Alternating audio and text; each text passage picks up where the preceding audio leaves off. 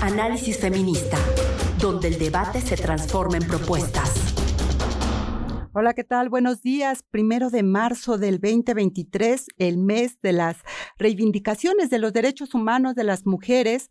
Ustedes eh, recordarán la próxima semana, el 8 de marzo, Día Internacional de la Mujer, pues van a estar acciones fundamentales en el marco precisamente de la reflexión y reivindicación de los derechos humanos de las mujeres, pero todo el mes se ha convertido ya en ello, en una en un mes que hace y que coloca, digamos, en el centro, pues los derechos humanos de las mujeres. Gracias por acompañarnos aquí en Análisis Feminista 106.1 de FM aquí en la Ciudad de México, pero también nos puede escuchar a través del Internet www.violetaradio.org. Yo soy Lucía Lagunes Huerta y me da muchísimo gusto que me acompañe esta mañana. Recuerde que nos puede hacer llegar sus mensajes de texto o de voz a través del número 55 60 60 55 71. Y bueno, este miércoles vamos a hablar de un tema nodal, un tema que tiene que ver precisamente con el matrimonio infantil forzado a raíz del caso de Rosario. Esta es una joven adolescente originaria de Tuxtepec. Eh, Oaxaca, y que eh, finalmente no pudo escapar del matrimonio forzado cuando ella tenía 14 años de edad. Ahora, un año después de esto, ella está precisamente en un hospital aquí en la Ciudad de México tras haber sufrido quemaduras de tercer grado al incendiarse su vivienda. Un caso lleno de inconsistencias y violaciones de los derechos humanos de esta joven y para analizar precisamente el tema y el panorama que tenemos en México y en América Latina y en entidades como Veracruz, pues vamos a estar hablando con dos expertas. Gabriela García, quien es psicóloga y oficial de aprendizaje y cooperación en América Latina y el Caribe de una campaña muy importante en el mundo que se llama Girls Not Breeds, que es la alianza global para terminar con el matrimonio infantil.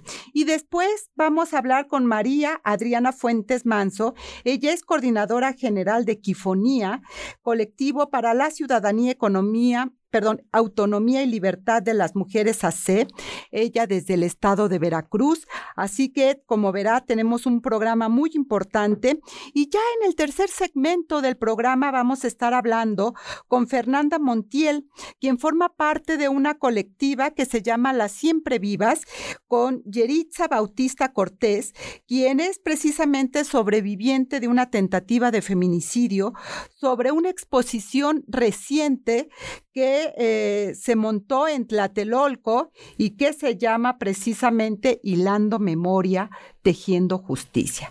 Esto lo vamos a tener aquí en Análisis Feminista en el 106.1 de FM. Y recuerde que también nos puede seguir a través de Twitter, arroba Violeta Radio-FM y a través de eh, nuestra plataforma de Facebook. Y vamos a iniciar precisamente nuestra entrevista con Gabriela García. ¿Cómo estás, Gabriela? Bienvenida. Muchas gracias por recibirme este espacio y por hablar de este tema tan importante. Muchas gracias, Gabriela. ¿Por qué no iniciamos haciendo un panorama eh, general de qué estamos hablando cuando eh, nos referimos a este tema de los matrimonios forzados, de los matrimonios de niñas? Eh, ¿Qué ocurre en nuestro continente, en América Latina, y qué lugar ocupa México en relación a este fenómeno? Claro que sí. Mira, inicialmente la definición de matrimonio infantil eh, internacionalmente aceptada es cualquier unión formal o informal donde está involucrada una o las dos personas son menores de edad. A eso se le llama matrimonio infantil. Y eh, además en nuestra región en particular tenemos un fenómeno eh, que es muy representativo con uniones informales. La gran mayoría de estos tipos de matrimonio se dan de carácter informal en la región y eso también sucede en México y en muchos de los estados del país. Son uniones que son informales, que no están registradas legalmente por ninguna autoridad eh, civil, pero que siguen sucediendo. Gabriela, te estamos escuchando entrecortadas, probablemente tenga que ver con la calidad del Internet. Si apagamos tu imagen que finalmente quedó congelada para escucharte nítidamente, porque lo que nos estás compartiendo precisamente es muy importante, eh, decías precisamente, hacías esta definición de lo que se entiende por eh, matrimonio infantil. Decía, a ver, me dice si mejor, que es cualquier unión formal, civil o informal que involucra al menos una o dos de sus partes son menores de edad. Es decir, cualquier unión donde hay un adolescente eh, o niña que sea menor de edad, la gran mayoría eh, de las uniones se dan de niñas o adolescentes con personas que les llevan entre 5 o a más eh, años de, edad, donde vemos que hay una clara diferencia de, de poder y de condiciones y la gran mayoría en nuestra región y en México son uniones informales, no están registradas ante ninguna eh, autoridad civil. Y es importante recalcar que estas no son situaciones que suceden al azar, ¿no? Están detrás de ellas situaciones fuertes de desigualdad y violencia que están propiciando este entorno que haga que sea la única opción para ellas, ya sea por que se ven obligadas, porque hay un elemento donde su decisión no está siendo tomada en cuenta y las están forzando a unirse. Digamos que ese elemento donde alguien más está tomando la decisión por ellas, cuando estamos hablando de que se trata de una unión forzada. Eh, no, te escucho, Lucía. ¿Escuchas? Ahora, me escuchas. Ok, cuando hablamos de niñas que están siendo forzadas a casarse, ¿quiénes o, qué actores, sus padres, eh, la familia, el el esposo, quienes van generando estas condiciones que obligan a las niñas a mantener una relación que, como bien lo señalas, con hombres mayores que ellas. Es muy importante resaltar que estas situaciones se dan en contextos de profunda desigualdad y violencia. estos contextos son, por lo general, contextos generalizados. Estamos hablando de que es más probable que de uniones se den en contextos eh, rurales, donde hay menor acceso a la educación, donde hay menor acceso a recursos. Entonces, no son situaciones aisladas. Estamos viendo que hay un profundo de desigualdad y de violencia de género hacia las mujeres que hace que esto se dé de manera más propicia. Hay tres ejes que hemos identificado que son fundamentales y que están detrás de las uniones, que son eh, la desigualdad de género, estos roles estereotipos y esta visión de que las mujeres valemos menos por el hecho de ser mujeres, que se nos encasilla en el rol solo de madres o esposas. El segundo eje que se interlaza es la falta de acceso a oportunidades. Estos eh, donde no hay acceso a la educación, donde no hay acceso a, empleos dignos, donde no hay servicios de salud, conjunto este entorno propicio donde además eh, resulta ser una eh, dificultad profunda para las familias poder asegurar el acceso de sus casas esto. Y el tercero y uno de los más importantes son contextos de violencia e inseguridad. Violencia dentro de sus propias familias y de sus casas, pero también violencia en el entorno. Estamos en una situación grave de violencia por criminalidad alrededor, que en los contextos donde pareciera el matrimonio o la unión en estos tres ejes de violencia total, se ve al matrimonio o una unión como una posible solución para liberar la carga económica de las familias, para salir de contextos de violencia de las chicas y adolescentes que están dentro, están viviendo dentro de sus hogares, porque a lo mejor hay criminalidad alrededor y entonces tener una pareja pareciera que es la forma de asegurar que nada malo le pase, que alguien la proteja. Entonces, esta falsa situación de seguridad muchas veces es lo que orilla a las adolescentes, a las familias e incluso a las comunidades a pensar que va a estar mejor si está casada o está unida. Eh, Gabriela, no sé si tienes eh, audífonos porque se sigue entrecortando muchísimo y escucharte con claridad me parece que es fundamental porque estás señalando temas nodales. Eh, si, si es que tuvieras audífonos, mi propuesta sería que tal vez con el audio de la computadora pudiéramos avanzar con mejor claridad. Tú, tú señalas precisamente esta eh, falsa solución de que eh, casando a las niñas eh, que, que estamos hablando menores de 18 años y hasta qué edad, eh, se ve como una alternativa, especialmente para las familias que están viviendo contextos de eh, pobreza extrema, diría yo, y de falta de accesos y oportunidades.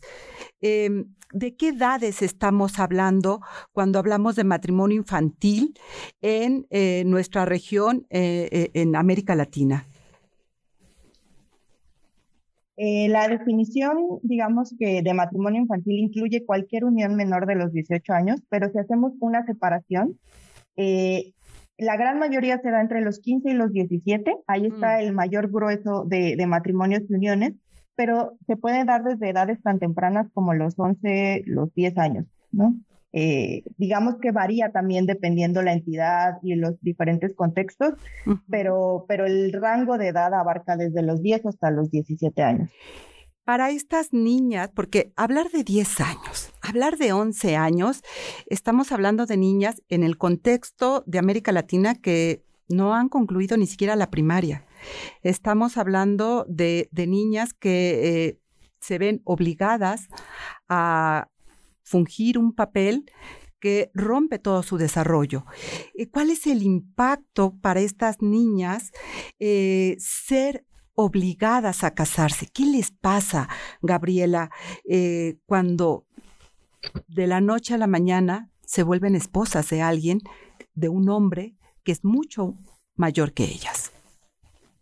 Y este tema de la edad también es importante recalcarlo porque hay un vínculo con violencia y entre menor edad se da la unión, hay mayor probabilidad de que haya violencia dentro de la familia como un factor de riesgo, dentro de la comunidad o incluso violencia escolar, pero también a menor edad de que ellas se unen es más probable que vivan violencia por parte de su pareja, porque las diferencias de poder también se profundizan, las diferencias de recursos entre ellas y sus parejas, eh, la, la falta de una red de apoyo alrededor de ellas y eh, eso como unas consecuencias inmediatas relacionadas muy claramente con la violencia, pero también expulsión escolar. El sistema no está adecuado para identificar estos casos, para ayudar a que ellas se mantengan en la escuela o la misma diferencia de poder con sus parejas hace que ellos mismos no quieran que ellas continúen estudiando porque lo ven como una amenaza o que ellas puedan conocer a alguien más. Y, entran estas cosas de los celos, de la violencia que existe en la pareja.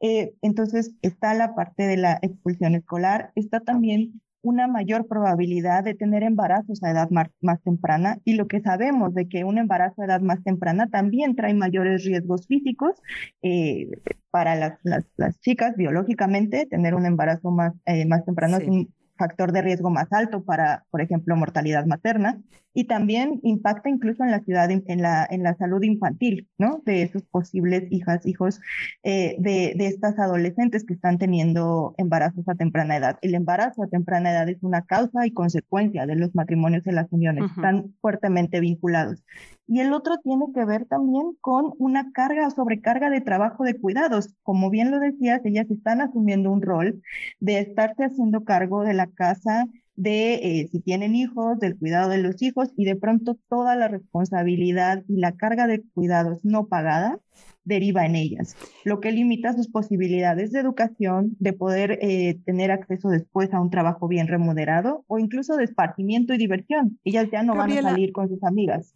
Gabriela, eh, ¿qué acciones están tomando los gobiernos de América Latina para revertir esta violencia hacia estas niñas que están siendo obligadas a contraer matrimonios que por supuesto no desean, que no quieren, que eh, con hombres, insisto, porque eso me parece fundamental. Son hombres mayores que ellas eh, y que por supuesto esa diferencia de edad en niñas de 10, 11 años, 15 o 17, que estamos hablando de adolescentes, pues genera un control brutal.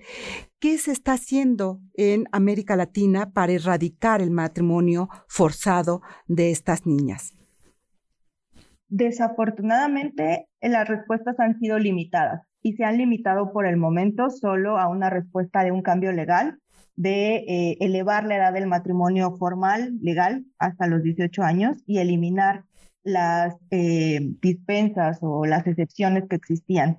Ese es un paso, pero que se queda realmente corto cuando estamos hablando de estas profundas causas de desigualdad y de violencia. Hasta ahora los gobiernos solo han hecho estos cambios que no han impactado realmente en el tema de las uniones, que no vinculan el tema con violencia, con violencia de género, que no están echando mano de los sistemas que ya existen para atender y prevenir la violencia, que no están echando mano tampoco de lo que existe para prevenir el embarazo en la adolescencia. Entonces, la respuesta ha quedado totalmente aislada y por lo tanto no es efectiva, porque solamente están eliminando una cuestión eh, legal del registro civil, pero no están atacando las causas, no se están identificando aquellas eh, condiciones, zonas donde está eh, esta violencia exacerbada llevando estas condiciones de desigualdad, llevando a las familias a tomar esas decisiones y por lo tanto la respuesta pues ha sido insuficiente experiencia de la campaña, desde la experiencia de la campaña, Gabriela, dime, eh, ¿qué tendrían que hacer los gobiernos? Has planteado como cosas muy macro. Eh, has planteado que aun cuando se ha, hecho cambios legales para eh, aumentar la edad en las cuales las mujeres podemos contraer matrimonio a partir de los 18 años, esto no tiene un impacto real en la vida de estas niñas. ¿Qué sí habría que hacer para que pudiéramos impactar y garantizar que estas niñas no se conviertan en esposas a los 10, a los 11 años con todas las consecuencias que tú ya has descrito? Necesitamos respuestas que sean integrales y que sean multinivel. Eso también parece muy ambiguo y muy amplio, pero si no abarcamos los diferentes temas que están detrás, necesitamos una respuesta que contemple acciones de salud, garantizar el acceso a los servicios de salud sexual y reproductiva desde las comunidades hasta las grandes ciudades, garantizar el acceso a la educación. Un factor protector enorme es que las niñas y adolescentes alcancen por lo menos 12 años de educación, es decir, que acaben la secundaria. Si invertimos en que ellas y sus familias tengan las condiciones para llevarlas a la escuela, entonces estaríamos teniendo un factor protector amplio. Las leyes de violencia o los sistemas de protección contra la violencia en este momento son ciegos al tema del matrimonio y las uniones cuando se trata de una cuestión de violencia. Incluir el tema de matrimonio o unión forzada dentro de los protocolos de violencia, incluir a las adolescentes unidas contra su voluntad como parte de las beneficiarias de estas eh, leyes y de estos programas contra la violencia sería una forma de hacer visible este tema. Tenemos México y Latinoamérica tiene un marco amplio de normatividad, de programas alrededor de la educación, de la violencia, de la salud. El problema, el problema es que son ciegos al tema del matrimonio infantil, son ciegos al tema de las mujeres y adolescentes unidas. Y también que estamos en un tema que cruza la agenda de género, que son los derechos de las mujeres, con la agenda de infancia, que son los derechos de niñas y niños. Necesitamos que se hablen, que los sistemas de protección a la infancia y los sistemas de protección a la violencia incluyan y hagan visibles a las niñas y adolescentes casadas y unidas, que haya protocolos para actuar en estos casos donde se identifica que hay una unión forzada, y que el sistema y el aparato entre a, responder a eso.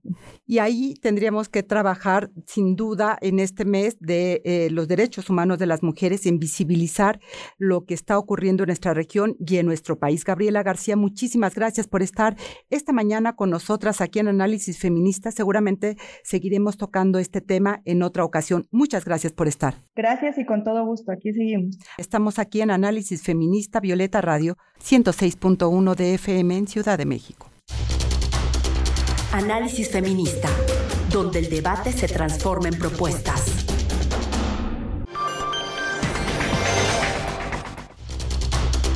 Análisis Feminista, donde el debate se transforma en propuestas. Ya estamos de regreso aquí en el 106.1 de FM en Violeta Radio Ciudad de México, pero recuerde también nos puede escuchar a través de Facebook o a través de nuestra página www.violetaradio.org org.mx y recuerde también que nos puede hacer llegar sus comentarios, sus em, ideas, sus reflexiones al 55 60 60 55 71 que son nuestros números de contacto.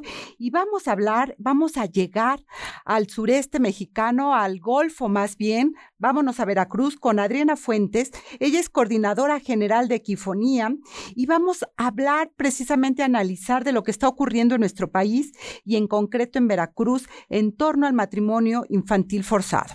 Hemos hablado de la región, hemos estado precisamente señalando de los impactos que tiene en la vida de las niñas que se ven obligadas a ser madres por una serie de contextos eh, sociales que van obligando precisamente a relaciones eh, dispares con hombres que son mucho mayores que ellas, que se convierten en maternidades también forzadas para estas niñas. Y agradezco mucho a Adriana que esté esta mañana con nosotras. Adriana, buenos días desde Veracruz, ¿cómo estás? Buenos días, Lucía. Muy bien, muchas gracias. Buenos días a todas las escuchas de tu auditorio.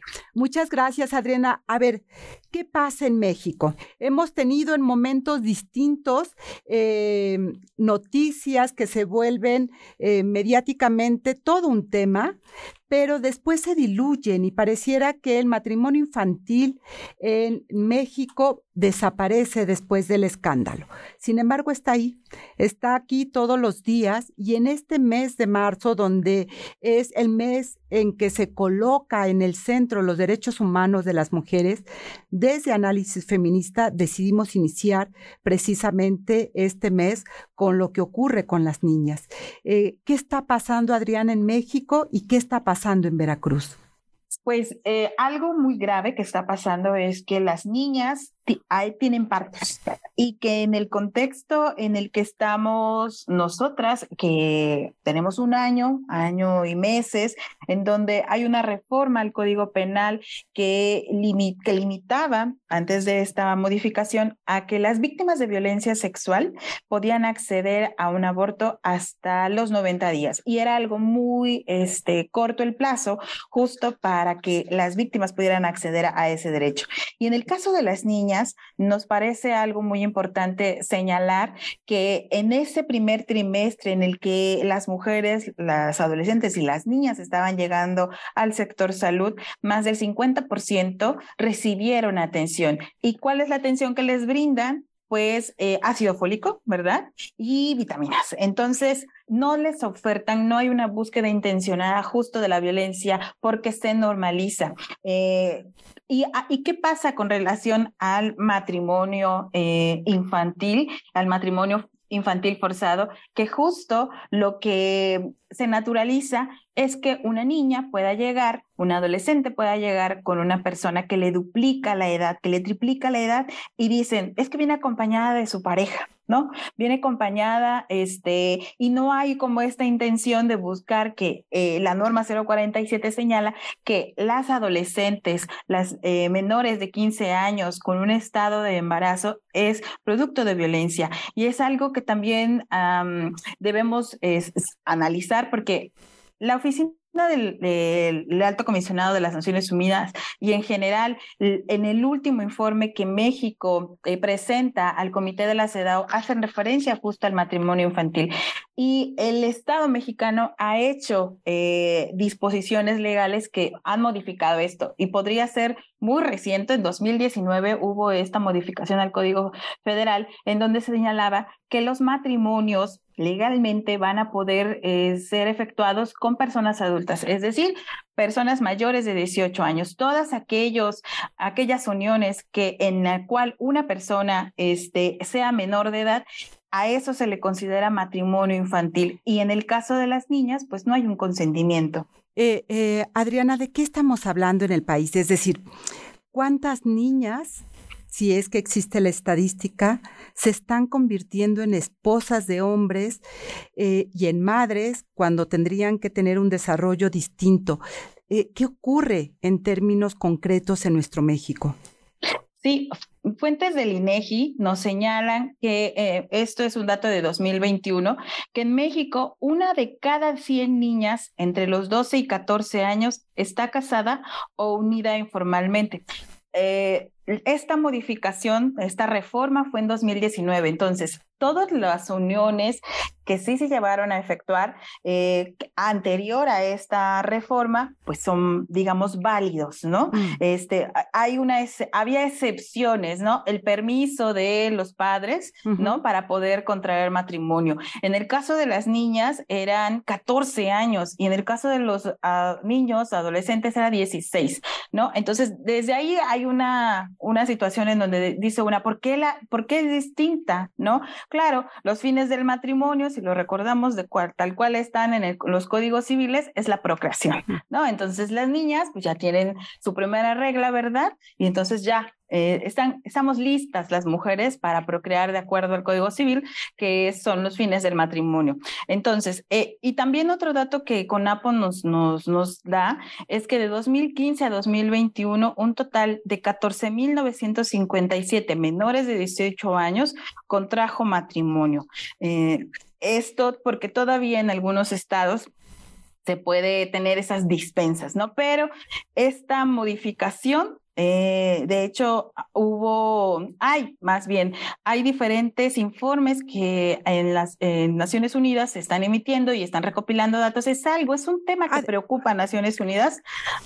Ajá. Perdón, Adriana, que te interrumpa, pero no quiero, no quiero pasar porque tú has tocado un tema muy importante que tiene que ver con la naturalización de estas uniones de de niñas con hombres mayores, pero no solamente dentro del sistema de salud, como tú lo estabas planteando, es decir, niñas que llegan embarazadas y que son atendidas como si fuera una adulta porque viene con su pareja, pero hay un entorno social que va naturalizando y va permitiendo que esto ocurra, incluso dentro de las propias familias y las comunidades. Y en el siglo XXI que uno podría creer que esto es historia, está aquí con los datos que tú estás señalando. ¿Qué se está haciendo desde el gobierno federal y los gobiernos estatales para eh, transformar esas condiciones sociales que han naturalizado que las niñas se conviertan esposas y se conviertan en madres? Claro, eh, bueno, algo que sí hay que señalar y que de hecho tendría que darse mayor difusión es el tema de esta reforma.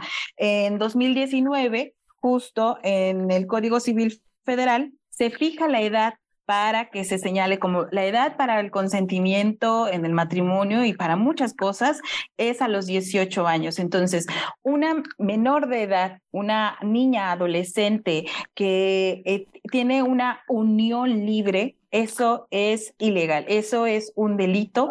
Es ¿por qué? Porque ah, en el ejercicio, ¿no? De, digamos, de ejercer los derechos maritales, eh, las personas adultas ejercen violencia contra las niñas. Entonces, eso es pederastia, ¿no? Si hay este justo eh, contacto sexual con una menor de edad y en este caso eh, una menor de edad que está embarazada, entonces eso, eso es la configuración de un delito. Pero eh, se nos habla y se nos dice que, por supuesto, que eso es ilegal, que no debe de realizarse, que si bien es cierto, algunas comunidades, algún por usos y costumbres dicen es que eso es natural, pero el mensaje es que no debe de permitirse que esas uniones tempranas de las niñas no, de, no debe de ser algo naturalizado y que entonces hay sanciones, porque no solamente, y ahorita que lo, que me dices, ¿qué, ¿qué más ha hecho? El año pasado hubo una convocatoria para que las niñas, niños, adolescentes pudieran plasmar sus ideas con respecto al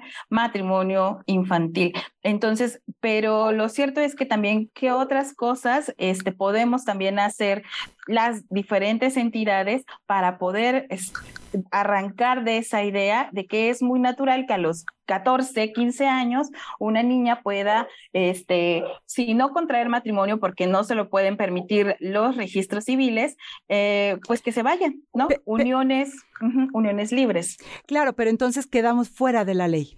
¿No? Se vuelven en, relaciones de hecho que siguen ocurriendo porque socialmente se sigue permitiendo y creo que acá tenemos una tarea importantísima incluso con los medios de comunicación para dejar de justificar eh, estas relaciones desiguales, estas relaciones que son violentas, eh, porque estamos hablando de niñas que se convierten en esposas, en madres, sin tener realmente una conciencia de aquello que están viviendo, Adriana, y que tendríamos que colocar en el centro.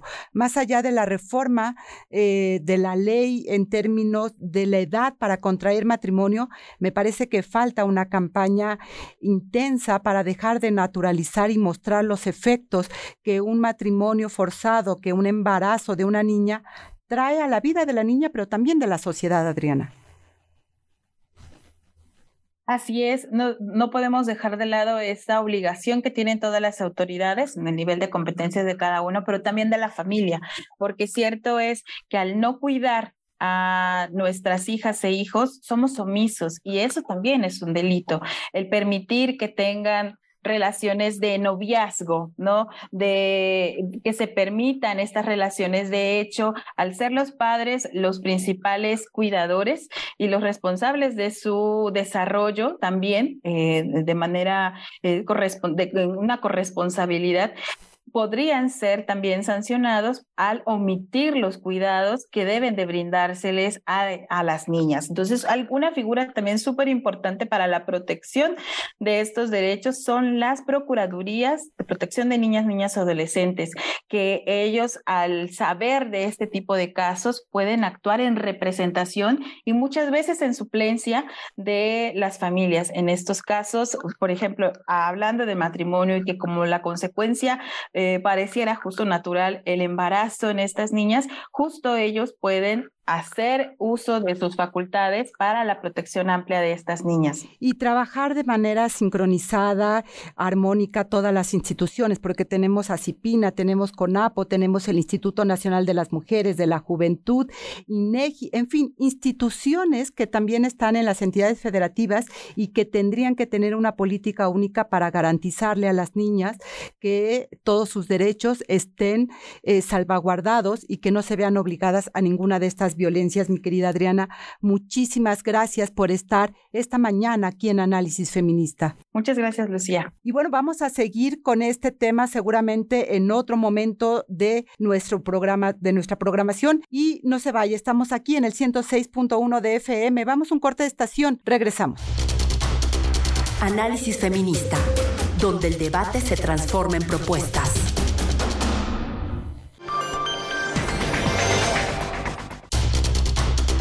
Análisis Feminista, donde el debate se transforma en propuestas.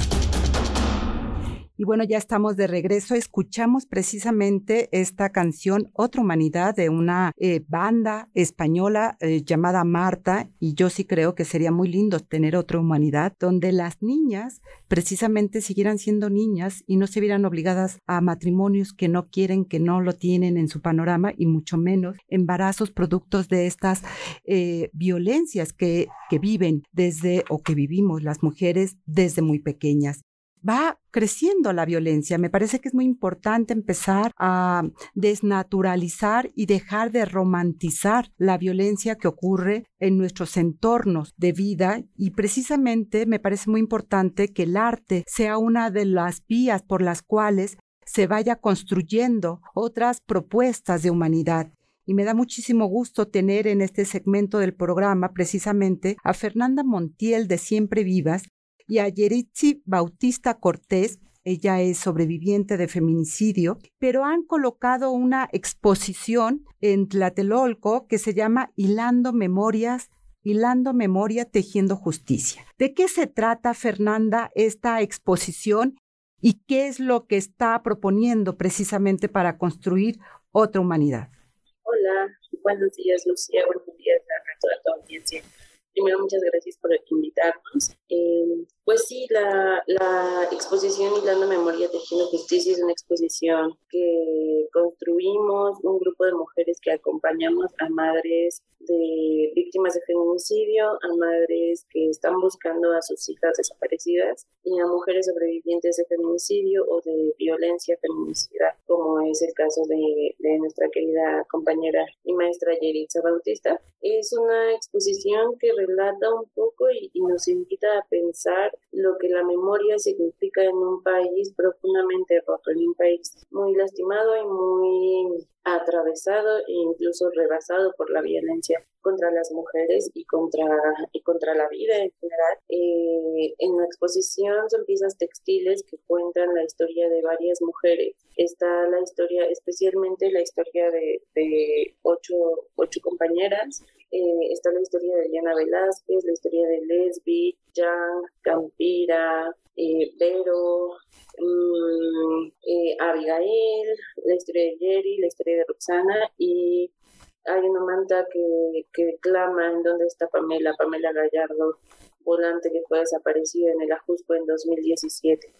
A través del bordado, las siempre vivas y después con otras compañeras que no necesariamente tienen un colectivo o que son parte de, de las siempre vivas, eh, nos empezamos a reunir eh, en la glorita de las mujeres que luchan un espacio de resignificación y de arrebato aquí en la Ciudad de México a una memoria y a, una, y a un estado patriarcal.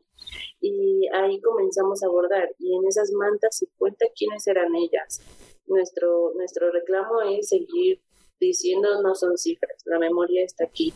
Todas ellas, cada una de ellas eh, era una mujer, era una mujer que tenía sueños, que tenía una familia, que tenía pasiones, una mujer que como Diana le encantaba estar en la bicicleta, como Lesbi le encantaba aprender cosas nuevas, aprender idiomas, tocar instrumentos nuevos. Eh, mujeres como Yeritza, que, que su historia es todo lo que ella sueña y todo lo que ella construye y siembra en las demás mujeres, en su familia y en las demás personas. A través del bordado tratamos de, de reclamar esto. Fernanda, eh, sin duda, esta exposición que está en el Centro Cultural Tlatelolco, desde el pasado 25 de febrero, les invitamos a que acudan, eh, toca un tema fundamental y ya lo decías, eh, el tema de la memoria. Yeritza, en un país donde el feminicidio se convirtió en una cifra, donde eh, se deshumanizó lo que significa ser víctima de feminicidio. Ayer precisamente veíamos en el Estado de México esta disculpa pública para cuatro familias eh, del Estado de México desde el sistema de justicia que tiene tanta deuda en nuestro país con las mujeres, ¿qué es la memoria que este país tendría que recuperar cuando hablamos de violencia feminicida para las mujeres que estamos vivas, pero también para aquellas cuya vida fue arrebatada por la violencia misógina. Yeritza. Hola, buenos días. Em, sí, definitivamente creo que lo, lo comentaste muy bien la memoria para nosotros es fundamental en un camino como este, ¿no? En un camino en el que eh, nos mantenemos eh, clamando justicia para las mujeres que ya no están, para las mujeres que seguimos aquí, que eh, sobrevivimos, pero elegimos vivir y para las mujeres que buscamos. la memoria para nosotros es más allá que una que encerrar todos los nombres en una cifra, en en una cantidad. Para nosotros, la memoria es eso, decir los nombres de cada una de las mujeres, eh, decir lo que fueron, contar esa historia de, lo, de las mujeres que ellas fueron y pues también contar un poco la vida de las madres, ¿no? De las madres víctimas de feminicidio, porque ellas son las que hoy caminan cargando los nombres, las fotos de sus hijas, ¿no? Ellas son las que caminan con este dolor, eh, pero también con la fuerza y la dignidad por delante. Entonces, sin duda, esta exposición para nosotros es fundamental porque trae a, en un país en donde estamos acostumbrados a invisibilizar la violencia o a simplificarla y reducirla en un número, lo ponemos y lo contamos desde estas estas mantas que cuentan la historia de las mujeres, mandando el mensaje no escrito, que nosotras no olvidamos, que nosotras eh, tenemos memoria y que seguimos exigiendo justicia. Tal vez no una justicia eh, que se reduce en una sala de juicio, una justicia que hemos ido construyendo todas las mujeres en las calles, en nuestros trabajos, en, en nuestras familias, afuera. Esa es la justicia que estamos construyendo nosotras. Em, evidentemente lo ideal sería que viniera de la mano de un sistema judicial eh, justo y, que lleve que sea un equipo perfecto, ¿no? Es las dos justicias que buscamos y, eh, la memoria que cuidamos. Yeritza Fernanda, sin duda, la justicia va más allá de una sanción penal hacia los agresores. La justicia incluye una reparación y sobre todo la no repetición. Eh, y la memoria, esto que ustedes colocan en el centro, tendría que traer también una conciencia en la sociedad para que no hubiera una repetición de la violencia feminicida. Eh, ¿Cuál es el papel que juegan las autoridades, no solamente en el sistema de justicia, sino toda esta institucionalidad que se ha creado en México en busca de garantizarnos a todas las mujeres y las niñas una vida libre de violencia. Eh, ¿Qué papel juegan o han dejado de jugar? en estos últimos años y pienso desde el Instituto Nacional de las Mujeres, pero también pienso desde el presidente y desde los distintos gobiernos de eh, locales, estatales, municipales. ¿Cuál sería el llamado precisamente en esta lógica de justicia que va más allá em, del sistema judicial y qué tendrían que estar haciendo las autoridades, Fernanda? Sí, claro. También esa es una apuesta muy importante que hacemos, porque si bien esta es una exposición de bordado, nos ha quedado claro que ese ya ha sido, esa ha sido nuestra herramienta para poder contar la historia, pero estamos ahí afuera de los juzgados, también nos estamos eh, metiendo y estamos reclamando los espacios institucionales que nos pertenecen a las mujeres por el compromiso de vivir y, y de crear un mundo libre de violencia para para todas, especialmente para las que vienen, para las niñas y para los niños.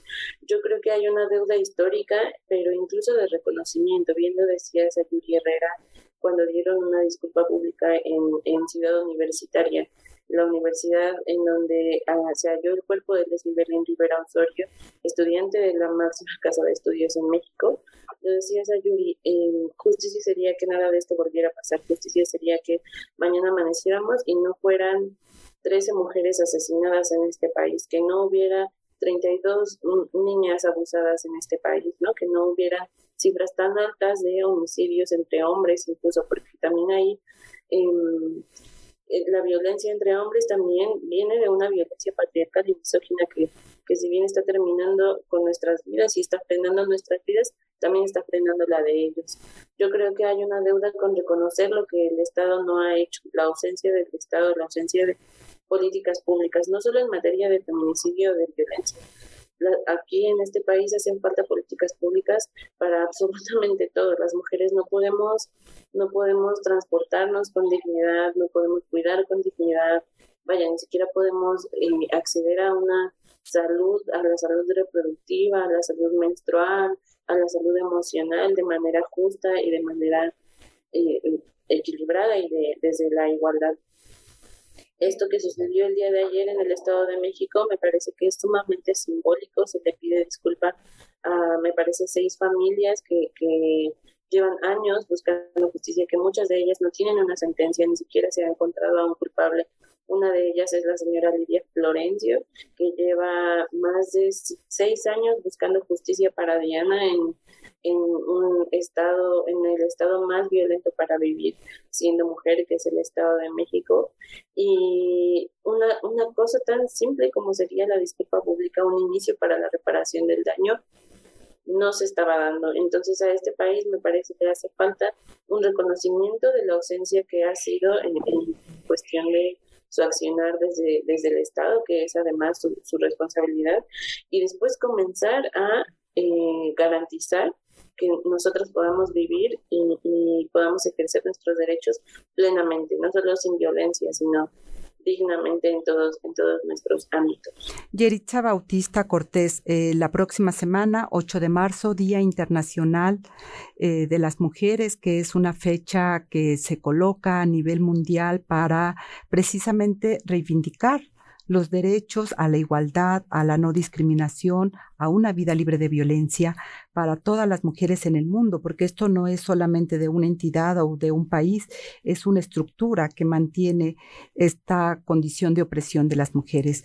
Siendo víctima eh, sobreviviente de, de un intento de feminicidio, ¿cuál sería el llamado?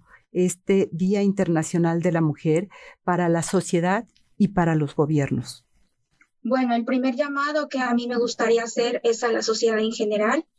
Eh, pues esto, simple y sencillo, salir y sumarse, ¿no? Para nosotros es fundamental eh, que nos vean juntas, eh, que sepan que para nosotros no es un día de celebración, es un día en donde, en donde decidimos parar muchas de nuestras actividades, porque también sabemos lo importante que es salir, poner sobre la mesa, seguir poniendo sobre la mesa este tema, decir, aquí estamos y estaremos las veces que sean necesarias, eh, bajo el clima que sea, seguiremos marchando, exigiendo y clamando justicia, pero sobre todo nombrando, ¿no? nombrando. Para nosotros es eh, fundamental que todas nosotras las mujeres que fueron víctimas de feminicidio o sobrevivientes de feminicidio o eh, una mujer ausente de su, de su hogar, tienen un nombre, tienen una historia. Fueron mujeres que tenían planes, que tenían sueños, que tenemos planes, que estamos creando nuevos sueños y, queremos que se mencionen, ¿no? Que se mencionen todos nuestros nombres, lo que exigimos, lo que buscamos. Y pues es cerrar filas, cerrar filas para, eh, pues, un México oprimido, un México lastimado, un país eh, que ha sido lacerado por años por este tipo de violencia. Y como bien lo decía Fernanda, por muchas tantas. Eh, y pues mandar el mensaje correcto, como siempre lo hemos dicho, que, que juntas somos más fuertes. Y para el gobierno, pues para el gobierno, eh, un mensaje que siempre hemos clamado y que clamamos nosotras, por ejemplo, víctimas en salas de oralidad dentro de los juicios. Eh, queremos mantenernos vivas, queremos mantenernos a salvo, eh, queremos continuar una vida firmes, dignas y con el mismo valor que cualquier otra persona, ¿no? Y creo que gran parte de este trabajo le toca a ellos, al gobierno. Pues Entonces, serían los mensajes que mandaría. Muchísimas gracias, eh, Yeritza. Pues yo creo que hay una invitación importante para nuestra audiencia para acudir precisamente al Centro Cultural Tlatelolco y conocer estos bordados, esta, este ejercicio de memoria, de vindicación también del derecho de las mujeres y niñas a una vida libre de violencia y a la no repetición acabamos de clausurar en el centro cultural, eso, eso lo dije al inicio, eh, el 25 clausuramos, más bien comenzará a, trasladarse a, otros espacios, pero por lo pronto lo que sí me gustaría invitar ahora mismo es que vamos a sacar esta exposición a las calles el día 8 de marzo. Estaremos em, convocando por redes sociales eh, de las siempre vivas y esa exposición la vamos a llevar ahora a las calles, vamos a marchar con toda la exposición, entonces todas están muy invitadas. Muchas gracias. Muchas gracias Fernanda por la corrección. Ah, eh, aquí estaba, yo leí mal, efectivamente concluyó el 25 de febrero, pero bueno, hay que, ah, estará este 8 de marzo aquí en la marcha en la Ciudad de México. Seguramente será muy importante eh, compartirla con todas y todos quienes estemos ahí. Y bueno, pues eh, recordar lo importante. Yo creo que eh, me quisiera quedar con este mensaje de Yeritza de no, no olvidar de llamar precisamente a las autoridades, quienes son las responsables de garantizar los derechos humanos de las mujeres, hacer su trabajo y recordar que las mujeres queremos seguir vivas y a salvo y caminando con una vida libre de violencia. Fernanda Yeritza, muchísimas gracias por estar esta mañana aquí en Análisis Feminista.